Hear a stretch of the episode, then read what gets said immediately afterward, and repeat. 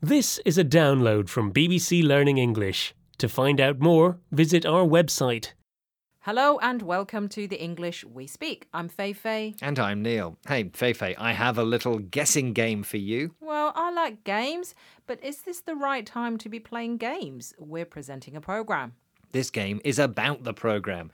You need to guess what today's piece of authentic real English is. Do I get any clues? Nope.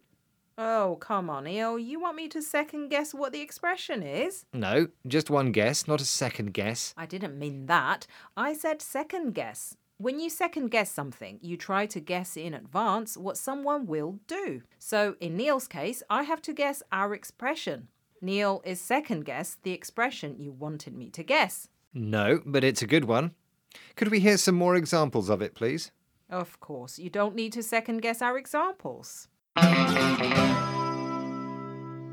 As the weather is so unpredictable, we have to second guess what customers will be eating in our cafe.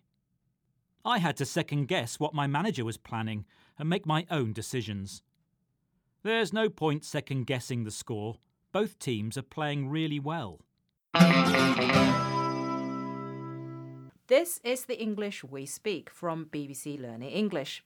We're learning about the expression second guess, which means to guess what someone will do.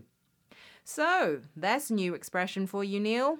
Do you still want to play your guessing game? Yeah, go on, it'll be fun. Is the answer a wild guess? Yes, amazing. Right first time. A wild guess is a guess based on no knowledge.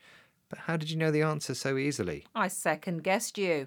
But it was an easy guess. Now, guess what? What? It's the end of the program. Time to go. I guess so.